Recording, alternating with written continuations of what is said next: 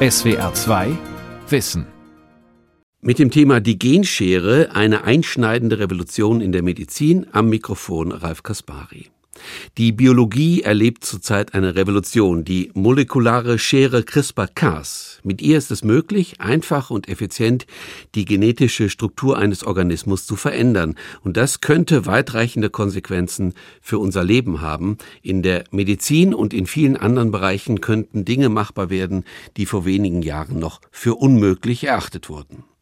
Meine Kollegin Christine Langer hat darüber gesprochen mit Toni Katomen, Professor für Zell- und Gentherapie am Uniklinikum Freiburg. Hallo, Herr Katomen, schön, dass Sie da sind. Ja, freut mich sehr für die Einladung. Vielen Dank. Sie arbeiten insgesamt so als Ziel daran und forschen daran, wie Sie Erbkrankheiten oder auch Krebs oder eine Infektion mit HIV behandeln und vielleicht auch heilen können. Und zwar indem Gene von Patientinnen und Patienten gezielt verändert werden mit einer Genschere. Ähm, und da sind sie richtig Pionier äh, auf dem Gebiet der Gentherapie und haben die erste Genschere entwickelt. Ähm, und das hat was mit einer Zufallsbegegnung am Strand zu tun. Darüber möchte ich gleich sehr gerne mit Ihnen sprechen. Aber vorher, weil das Wort jetzt, glaube ich, immer wieder fallen wird, lassen Sie uns kurz klären, Genschere. Was ist eine Genschere? Was macht man damit? Eine Genschere ist vielleicht, äh, man kann sich ja vorstellen wie eine Haushaltsschere erstmal, äh, besteht aber natürlich, ist natürlich sehr viel kleiner im Nanobereich, sage ich mal, und mit der Genschere kann man gezielt Gene aufschneiden. Man muss sich das so vorstellen, dass jede Genschere eigentlich aus zwei Teilen besteht. Wir haben sozusagen die Suchdomäne, die das Gen ansteuert im Erbgut und dann die Schneidedomäne, die das Gen dann aufschneidet, damit wir es genetisch verändern können. Okay, und diese Genschere wird in die Zellen gegeben und findet dann sozusagen den betreffenden Bereich, wo sie hin muss. Genau, also die, äh, die Genschere, die stellen wir außerhalb der Zelle her. Die wird dann künstlich hergestellt, sage ich mal. Und dann wird sie in die Zelle eingebracht, geht dann in den Zellkern, wo, wo sich unser Erbgut befindet und sucht dann so lange, bis das entsprechende Gen gefunden wird, das genetisch verändert werden muss. Sprechen wir nachher auch noch mal im Detail drüber. Jetzt aber möchte ich zurück mhm. zum Strand. Ähm, was hatte denn ein Strandtag damit zu tun, dass Sie die erste Genschere entwickelt haben? Genau, jetzt müssen wir das Rad der Zeit ein bisschen zurückdrehen. Ungefähr 1998. Ich hatte Studium abgeschlossen und, meine Doktorarbeit abgeschlossen in Zürich und hatte dann meinen Postdoc gemacht in San Diego. Und was man so macht, halt abends nach der Arbeit, man geht mal runter an den Strand und da habe ich plötzlich jemanden getroffen, den ich kannte aus Zürich, aus der Schweiz, aus meinem Labor, aus meinem ehemaligen Labor. Wir haben zusammen Diplomarbeit gemacht. Und da haben wir natürlich erzählt einander, was machst du, was mache ich. Und da hat er eben erzählt, dass er mit äh, Zinkfinger-Nukleasen arbeitet. Und Zinkfinger-Nukleasen war so die erste Generation von Genscheren, die damals hergestellt worden sind. Die haben nur außerhalb des Körpers funktioniert, nur außerhalb ähm, äh, von Zellen funktioniert. Und da haben wir uns überlegt, wie können wir die diese Genscheren, diese erste Generation von Genscheren so verändern, dass wir sie eben auch in humanen Zellen einsetzen können. Das haben Sie dann mit dem Kollegen oder Freund, äh, Bekannten zusammen entwickelt? Genau, das haben wir dann tatsächlich zusammen entwickelt. Er hat mich dann eben auch seinem Chef vorgestellt und, und dann gab es noch mehr Mitarbeiter. Und wir alle waren fasziniert von dieser Idee. Wie gesagt, wie kann man jetzt den nächsten Schritt machen? Nicht nur etwas außerhalb des Körpers schneiden oder außerhalb von Zellen schneiden, sondern tatsächlich auch in den Zellen selber. Und haben uns dann, ja, es hat ein paar Jahre gedauert, muss ich sagen, bis wir dann so weit waren, aber es hat dann tatsächlich geklappt am Schluss. Und wann war Ihnen denn klar, dass man damit dann potenziell wirklich Krankheiten heilen kann? Also ich glaube, es war uns von Anfang an klar. Wie gesagt, wenn wir es schaffen würden, gezielt Gene anzusteuern und gezielt diese Gene genetisch so zu verändern, wie wir es eigentlich haben wollen, dass das natürlich ein großes Potenzial hat. Potenzial in der Medizin, wie gesagt, um Krankheiten zu, zu therapieren, natürlich auch ein großes Potenzial in der Grundlagenforschung, weil es dann eben viel einfacher wird, zum Beispiel Modellorganismen herzustellen, um Krankheiten zu studieren. 2003, da haben Sie dann die erste Genschere entwickelt. Genau. Ähm, was braucht man dafür? Was braucht man dafür? Für die erste Genschere braucht man extrem viel Zeit. Also diese erste Technologie, die wir da entwickelt haben, da braucht man ungefähr ein Jahr bis zwei Jahre, um eine Genschere herzustellen mit diesen Zinkfingernukleasen. Und danach kamen andere Plattformen, die waren dann viel einfacher. Dann kam eine zweite große Plattform, die hieß dann Talents. Und die dritte Plattform, das waren dann die CRISPR-Cas-Nukleasen, die viele sehr wahrscheinlich auch kennen, weil es ja letztes Jahr den Nobelpreis dafür gab. Genau, und 2012 kam das mit, mit CRISPR-Cas, also diese neue Art von Genschere. Genau. Das galt dann ziemlich schnell als Revolution. Erinnern Sie sich dran, äh, wie das war, als Sie zum ersten Mal davon gehört haben. Mhm. Wir hatten einen Kongress ausgerichtet, also wir waren zu dritt, äh, zwei amerikanische Kollegen von mir und, und ich haben dann einen Kongress in Italien ausgerichtet.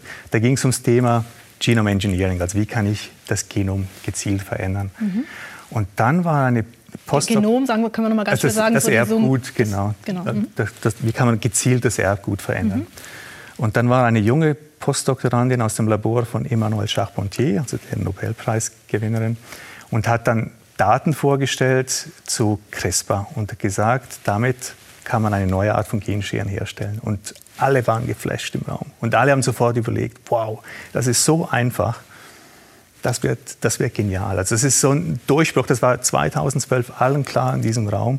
Und 2013 ging es dann wirklich los. Dann kamen ja 10, 20 Paper raus. Und dann ging es wirklich, dann ging es ja exponentiell nach oben. Sie sagen, das ist so einfach. Also wie, wie ist das so schnell klar allen, die da im Raum sind, dass das funktioniert und wie das funktioniert?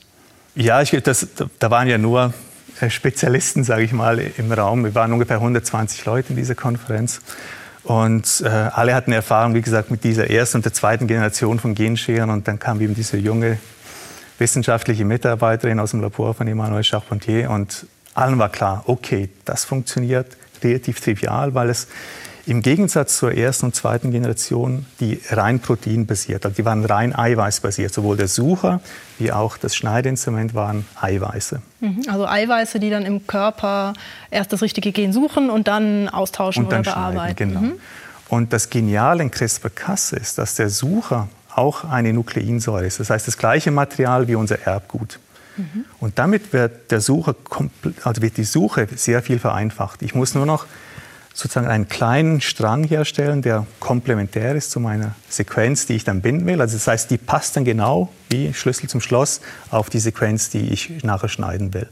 Und das Einzige, was ich noch ändern muss schlussendlich, ist immer diese kurze äh, Nukleinsäure-Sequenz muss ich austauschen. Dann kann ich wieder eine neue Genschere herstellen gegen ein anderes Gen. Mhm. Und vor, wie gesagt, vorher waren das Jahre Arbeit, bis man eine gute Genschere gestellt hat. Und jetzt mit CRISPR-Cas kann man das in einem Tag sozusagen machen. Okay, Wahnsinn. Und vorher hat es ein Jahr zum Teil gedauert oder länger? Also mit Zinkfinger-Nuklease haben wir ein Jahr daran gearbeitet und mhm. die Genscheren, die wir hergestellt hatten, die waren so toxisch, also die, war, die haben die Zellen relativ schnell umgebracht, weil sie eben okay. nicht nur da geschnitten haben, wo sie eigentlich schneiden sollten, sondern die waren halt nicht sehr präzise. Die haben noch viele andere Gene geschnitten und irgendwann macht die Zelle nicht mehr mit. Mhm. Und äh, stirbt dann. Sie leiten an der Uniklinik in Freiburg das Institut für Transfusionsmedizin und Gentherapie. Welche Krankheiten behandeln Sie denn in Freiburg schon mit Gentherapie? Äh, leider noch keine, aber wir, wir, sind natürlich dran. Also, mhm. äh, um so eine klinische Studie aufzusetzen, das braucht relativ viel Vorlauf und auch viel Geld. Mhm. Äh, was uns interessiert und woran wir, wo wir schon relativ fortgeschritten sind, ist eine Gentherapie für HIV-Infizierte. Mhm. Wir arbeiten mit unseren Kollegen in, in der Kinderklinik dran, äh, äh, Genscheren einzusetzen, um bestimmte Immundefekte zu korrigieren. Das heißt, Kinder, die ohne Immunsystem zur Welt kommen, dass man da in, in den Stammzellen dieser Kinder das Gen korrigiert, was eben zu diesem Defekt führt. Und wir arbeiten mit unseren Onkologen zusammen an einem Projekt, wo es darum geht, äh, neue Zelltherapien gegen das Prostatakarzinom zu entwickeln. Es gibt eine Immunkrankheit, das ist eine Überschießende, die führt zu einer überschießenden Immunantwort. Die nennt sich hämophagozytische Lymphohistiozytose. Mhm.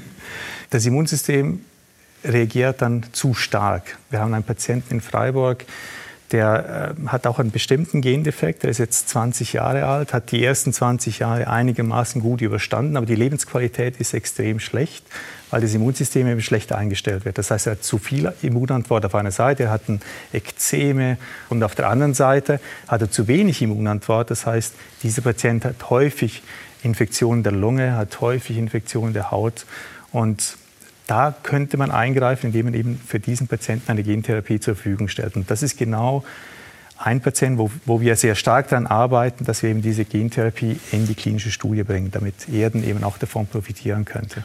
Allgemein gibt es ja schon Gentherapien, äh, klassischer klassischerer Ansatz vielleicht. Vielleicht können wir da noch mal ein bisschen drauf gucken. Ähm, wie das funktioniert, so eine klassische Gentherapie. Also noch mal einmal weg von der Genschere. Mhm. Da gibt es ja schon zugelassene Therapien. Ne? Genau, wir haben im Moment in Europa neun zugelassene Gentherapien. Und ich gehe davon aus, dass die Zahl sehr stark steigen wird im nächsten Jahrzehnt, weil äh, es laufen so viele klinische Studien, wo halt diese neuen Gentherapien erprobt werden, äh, die eben auch sehr erfolgreich laufen. Und deshalb glaube ich, wie gesagt, dass diese Anzahl der zugelassenen Gentherapien sehr stark steigen wird. Und vielleicht um ein Beispiel zu nennen, es gibt Gentherapien, äh, die zugelassen sind, äh, um ähm, äh, zum Beispiel Erbkrankheiten des Auges zu therapieren. Das mhm. heißt, es, es, es gibt so Krankheiten, die führen zur Erblindung.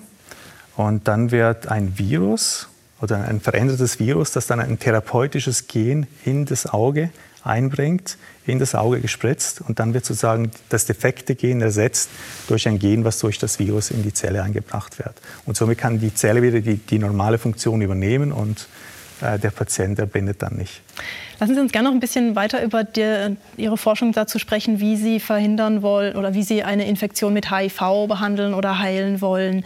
Sie haben jetzt schon gesagt, Sie arbeiten daran. Wie weit sind Sie denn? Mhm.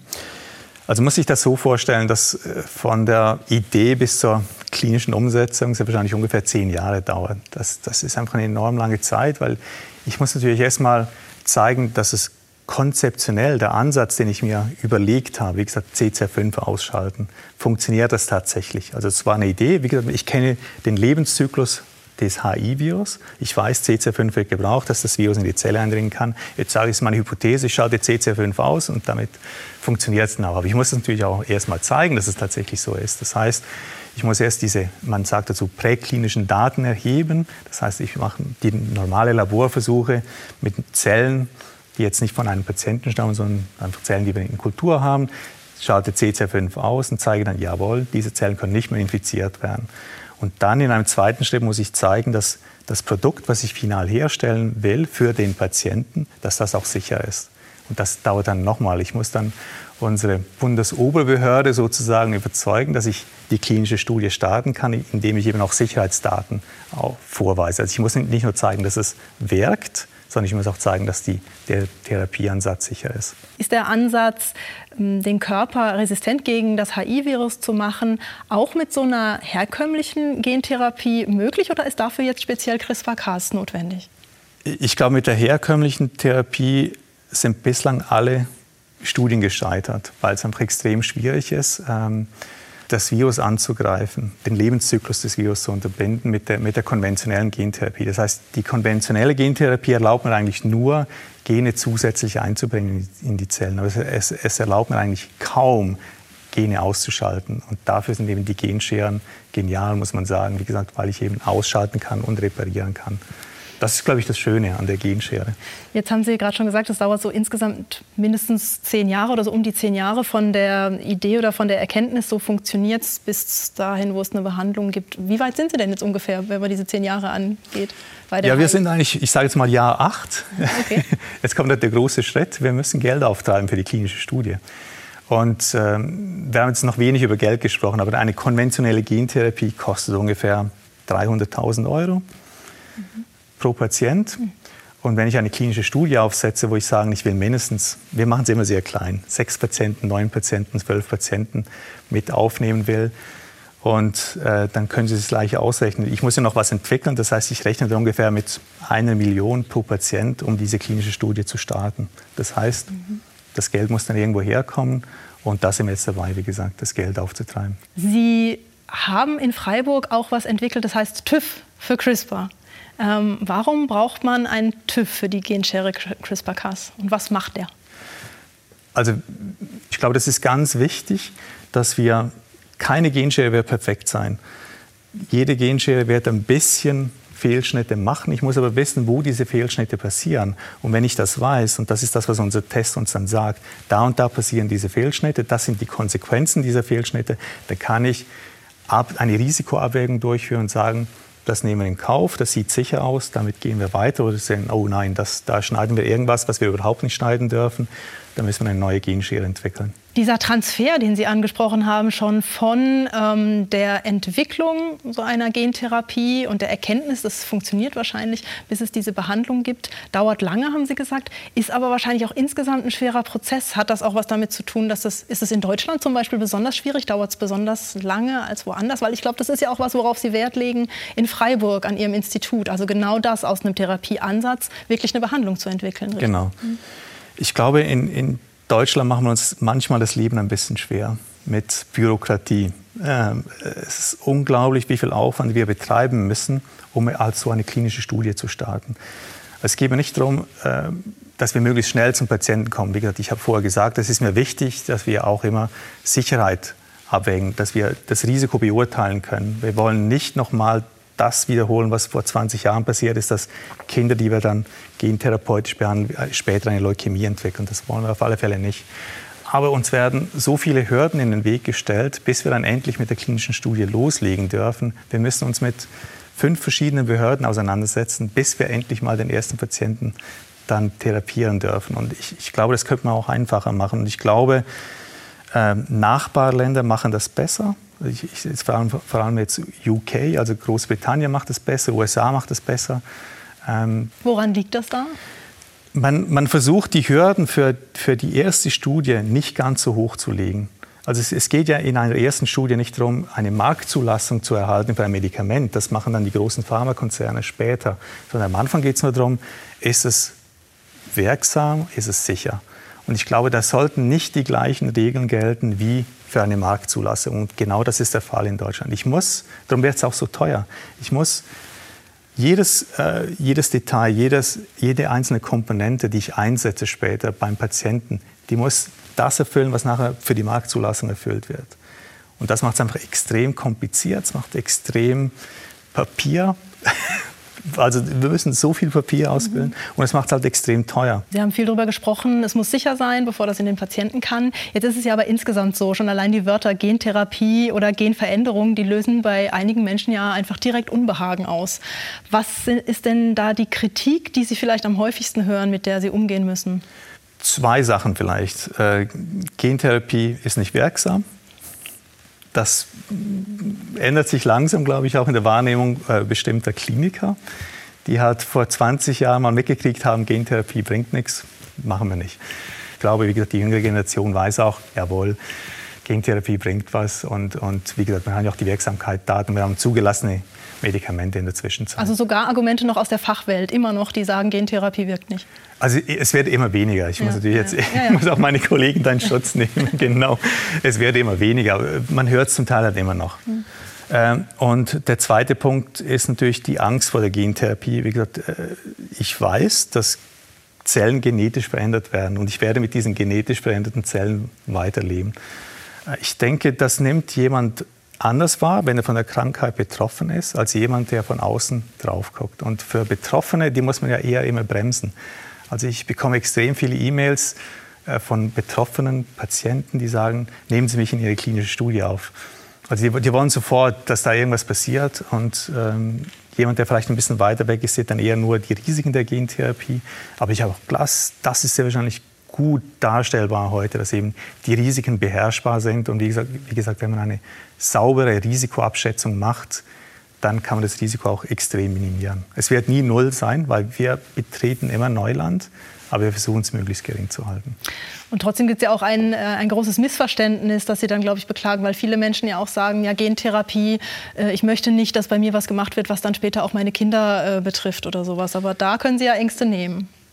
Da sollten wir auf alle Ängste nehmen können. Genau, es ist ganz wichtig zu verstehen. Also jede Gentherapie ist nur für den einen Patienten oder für die eine Patientin und ist nie und wird nie weitergegeben an die Nachkommen. Das ist eine Voraussetzung für die Zulassung. Das heißt, äh, wir, wir müssen sicherstellen, dass wenn wir Zellen genetisch verändern, dass die Keimbahn dieser Patienten nie genetisch verändert wird. Das heißt, es darf nichts nachgewiesen werden in Spermien oder in Eizellen der entsprechenden Patienten. Der 26. November 2018, das ist irgendwie ein einschneidender Tag, wenn es genau darum aber auch geht. Da war die News, in China sind Zwillingsmädchen auf die Welt mhm. gekommen, deren Erbgut verändert war. Wie haben Sie diesen Tag erlebt, den 26. November 2018? war ein schlimmer Tag, muss ich ehrlich sagen. Äh, er ging eigentlich los. Ich bekam meine WhatsApp meiner Schwester und dann stand da nur drin, was ist denn hier los? Und hat mir dann den Link geschickt, also morgen früh schon, und dann habe ich den Link angeklickt. Dann habe ich eben diese Nachricht da gelesen äh, und da habe ich gesagt, das kann ja wohl nicht wahr sein. Also man hat ja schon befürchtet, dass ich sage jetzt mal, ein Verrückter irgendwann diese rote Linie überschreitet und einfach mal Experimente am Menschen macht. Und genau das ist passiert. Also wie gesagt, äh, dieser chinesische, chinesische Wissenschaftler hat ja genau das gemacht, was wir eigentlich in Blutstammzellen machen wollen. hat CCR5 ausgeschaltet in der Keimbahn, also im, im, im, im Embryo. Äh, mhm. Und, äh, also genau das, was Sie gerade gesagt haben, das ist eigentlich ein, wirklich eine absolut rote Linie, die Keimbahn zu verändern. Genau, also wir, in Deutschland sowieso nicht erlaubt und das ist auch gut so, äh, dass man eben, äh, er wollte einfach HIV-resistente Kinder zur Welt bringen. Weil die Eltern oder der Vater war es, der Kinder Der Vater war HIV-positiv, die Mutter war HIV-negativ. Die Begründung äh, hinkt da schon mal ein bisschen, weil wie gesagt, wenn die Mutter HIV-negativ ist, dann wird das Kind nicht angesteckt während der Geburt. Und selbst wenn die Mutter HIV-positiv ist, ist man heutzutage so weit, dass das Kind zur Welt kommen kann, ohne dass es mit HIV infiziert wird. Also wie gesagt, die Begründung allein hinkt schon. Ich glaube, es ging überhaupt nicht um, um HIV, sondern es ging diesem Herrn nur ums Prinzip. Er möchte zeigen, ich kann gekrisperte Babys auf die Welt bringen und das hat er dann auch gemacht. Und jetzt nochmal für mich, also er hat dann das Erbgut der Embryos. Also er hat jetzt nicht bei den, El bei den Zellen der Eltern Dinge verändert und dadurch, daraus ist dann der Embryo mhm. entstanden, sondern am Embryo an sich genau. ähm, DNA oder verändert. Ja, er hat eigentlich die Technologie der künstlichen Befruchtung genutzt. Das heißt, äh, Samenzellen werden mit der Eizelle zusammengebracht. Die, die Samenzellen befruchten dann die Eizelle und damit ist eigentlich das Einzellembryo da. Mhm. Also die, die Zelle, aus der dann das Ganze Leben entsteht und aus dem das äh, Baby dann entsteht. Und er hat dann äh, nach der künstlichen Befruchtung direkt CRISPR-Cas in das Einzellembryo eingespritzt. Mhm. Und diese Genschere hat dann eben CCR5 ausgeschaltet. Ich habe vorher gesagt, äh, Genscheren sind nicht hundertprozentig präzise, sondern die machen auch Fehlschnitte. Und er hat das Risiko billigend in Kauf genommen, dass diese Mädchen, diese zwei Mädchen, die jetzt zur Welt gekommen sind, natürlich irgendwo vielleicht sonst noch Fehlschnitte haben in ihrem Erbgut. Das heißt, sie kommen mit einem defekten Erbgut zur Welt, was er eigentlich äh, induziert hat. Und ich glaube, das ist ethisch absolut nicht vertretbar. Ist das denn dann vielleicht auch das Beispiel dafür, dass äh, die CRISPR-Cas-Genschere vielleicht ein bisschen zu einfach ist, weil sie ist ja sehr leicht anzuwenden? Das ist die Problematik, genau. Ähm, also Vor- und Nachteile. Wie gesagt, der Vorteil ist, dass, dass jedes Molekularbiologie-Labor auf der Welt heute CRISPR einsetzen kann. Experimente, die für, früher Jahre gedauert hatten, kann man heute in, in wenigen Wochen machen. Das ist, das ist super. Das, das, das freut alle. Und ich glaube, dafür ist das wirklich ein sehr schönes Werkzeug wir müssen uns einfach überlegen, das Werkzeug wird ja nicht nur in der Forschung eingesetzt, sondern es kann auch eingesetzt werden, um, um, Pflanzen zu verändern, es kann eingesetzt werden, um Nutztiere zu verändern oder eben auch, um uns Menschen zu verändern, auch die nächsten Generationen. Und ich glaube, da müssen wir uns sehr gut überlegen, die Zeit ist jetzt, zu überlegen, wo wollen wir hin als Gesellschaft. Ja, wahrscheinlich wird es eben in die Richtung schon gehen. Also es könnte ja kommen. Das Stichwort ist ja dann auch immer Designer-Baby. Mhm. Also glauben Sie, dass das irgendwann kommt? Ja, schwierige Frage. Einige haben vielleicht den Film Gattaca gesehen. Ähm, da ist ja genau das auch die Thematik. Der Film ist aus dem Jahr 2000, also über, das war auch schon so ein bisschen in die Zukunft geblickt. Ähm, Designer-Babys, äh, irgendwann werden vielleicht nur noch Designer-Babys zugelassen, weil wir wollen keine Menschen mehr zur Welt bringen, die vielleicht irgendwann an einer Erbkrankheit erkranken oder vielleicht irgendwann an Krebs erkranken. Vielleicht ist das die Zukunft, ich weiß es nicht. Äh, ich kann heute sagen, es ist nicht die Zukunft, die ich mir wünsche. Ich kann auch sagen, äh, ich würde sowas nie machen, wie gesagt. Und ich würde auch jeden davon abraten, in den nächsten Jahren das zu machen, weil wir, wir kennen die Konsequenzen von, äh, wenn wir Genscheren einsetzen in Stammzellen des Menschen, sage ich mal. Wir, wir, haben keine fünf Jahre Erfahrung oder wir haben keine zehn Jahre Erfahrung. Wir wissen nicht, was passiert nach zehn Jahren mit diesen genetisch veränderten Zellen. Und jetzt wollen wir schon hingehen und, und Menschen genetisch verändern. Das ist viel zu früh. Also wie gesagt, für mich sowieso nicht der Weg, den wir beschreiten sollten, aber es ist auch technisch viel zu früh, um diesen Weg zu beschreiten. Weil viele, weil viele Aspekte eines Menschen auch von zu vielen Dingen abhängen. Also sie kann man dann auch heute noch gar nicht ändern? Oder wo, warum sind wir technisch noch nicht so weit? Also es gibt ja viele, ich sage mal, die Volkskrankheiten, das ist ja nicht äh, ein Gen verursacht einen Herzinfarkt oder ein Gen äh, verursacht irgendwas anderes. Ein Gen verursacht auch nicht Krebs in der Regel. Es gibt ganz wenige Ausnahmen, sondern das sind äh, multifaktorielle Krankheiten. Das sind, da, da, spielt die Umwelt noch eine große Rolle, wie wir uns ernähren und, und so weiter. Und da kann man nicht alles auf, auf, auf Erbgutebene sozusagen korrigieren und regulieren. Das geht halt nicht. Und ich glaube, da sind wir noch ganz weit davon entfernt, um, um Volkskrankheiten wirklich zu verstehen. Also was sind die Risikofaktoren, äh, genetischen Risikofaktoren für Volkskrankheiten, äh, Bluthochdruck äh, und so weiter. Ich glaube, da sind wir noch weit davon entfernt. Dann können wir auch nicht genetisch eingreifen. Und ich weiß auch nicht, äh, ob es uns gelingen wird, in Zukunft mehrere Gene gleichzeitig zu korrigieren. Äh, ich, das ist auch eine große Gefahr, dass äh, wenn wir das im Moment machen, dann verursachen wir genetische Umlagen. Das heißt, dass dann Chromosomen unser Erbgut besteht aus 46 Chromosomen insgesamt. Wenn wir mehrere Schnitte setzen, dann werden die Chromosomen neu geordnet. Und damit äh, würden wir wieder was in Gang setzen, was wir, glaube ich, nicht kontrollieren können. Wo man noch gar nicht weiß, auch wozu genau. es dann führen wird. Ja. Jetzt haben Sie gerade aber schon angesprochen, jetzt haben wir mal auch definiert, die rote Linie bei Ihnen, wenn es um das Verändern von äh, von Menschen geht, gentechnisch veränderten Menschen. Trotzdem wird ja die Genveränderung in anderen Bereichen schon verwendet, zum Beispiel in der Landwirtschaft, haben Sie gerade schon angesprochen, bei Pflanzen, die zum Beispiel resistent gegen bestimmte Schädlinge werden. Ähm, wie sehen Sie da den Einsatz von Genscheren? Also das sehe ich viel weniger kritisch, muss ich sagen. Ähm, die Pflanzenzucht hat ja eine 10.000 Jahre alte Tradition und, und was wir bei der konventionellen Pflanzenzucht machen, ist ja auch, dass wir bestimmte Eigenschaften sozusagen rauspicken und dann die Pflanzen, die diese bestimmten Eigenschaften hat, dann weiternehmen und um, weiterzüchten. Und das ist ja nichts anderes auch als eine genetische Selektion. Also wir, wir, gucken uns zwar die Pflanze an, aber im Prinzip selektieren wir für bestimmte Gene, die halt zu diesen Eigenschaften führen. Und mit CRISPR-Cas hat man das erste Mal die Möglichkeit, jetzt ganz gezielt ins Erbgut dieser Pflanzen einzugreifen. Wie gesagt, um bestimmte Eigenschaften halt gewünscht zu erzielen. Und wenn wir jetzt uns überlegen, äh, die Weltbevölkerung äh, steigt rasant weiter, wir haben den Klimawandel. Äh, ich glaube ehrlich gesagt nicht, ich bin da vielleicht ein bisschen pessimistisch, aber ich glaube nicht, dass wir mit der konventionellen Pflanzenzucht oder nutzt, genau, dass wir da so schnell sind wie der Klimawandel. Das glaube ich nicht. Und ich glaube, CRISPR spielt da eine ganz wichtige Rolle, um die Ernährung der Weltbevölkerung sicherzustellen in Zukunft. Genveränderungen bei Nutztieren, wie sieht es da aus? Ja, da habe ich dann wieder ein bisschen mehr Bedenken, muss ich glaube. Ich, ich glaube, was für unser Klima ja gut wäre und für uns auch, wenn wir weniger Fleisch essen und nicht mehr Fleisch essen. Und, und die, äh, was jetzt gemacht wird in Nutztieren ist, äh, dass die Muskelmasse zum Beispiel erhöht wird, äh, dass man dann halt ein größeres Steak auf dem Teller hat oder, oder vielleicht noch eine Rippe mehr beim Schwein oder, mhm. oder sonst irgendwas. Also ich, das geht für mich in die völlig falsche Richtung. Äh, was vielleicht das Einzige, was vielleicht noch ein bisschen nutz, nützlich wäre, ist, wenn man den Methanausstoß bei den Kühen vielleicht ein bisschen reduzieren könnte. Vielleicht geht es auch die Forschung dahin. Das ist jetzt nicht mein Gebiet, aber das wäre was Sinnvolles.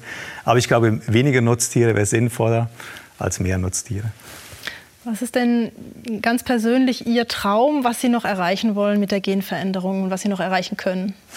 Also ich habe noch ein paar Jahre vor mir und ich hoffe sehr, dass, dass wir in, in Freiburg diese klinischen Studien auf den Weg bringen für die HIV-Patienten, auch für unsere Krebspatienten, also Prostatakarzinom-Patienten, um da wirklich zu zeigen, dass man mit Gentherapie, Kombination von Gentherapie mit Stammzelltherapie oder Kombination von Gentherapie mit einer Immunzelltherapie Patienten tatsächlich heilen können. Also das ist mein Traum den ich noch erleben möchte, bis ich dann genau mein Lebensziel, bevor ich dann in Ruhestand gehe.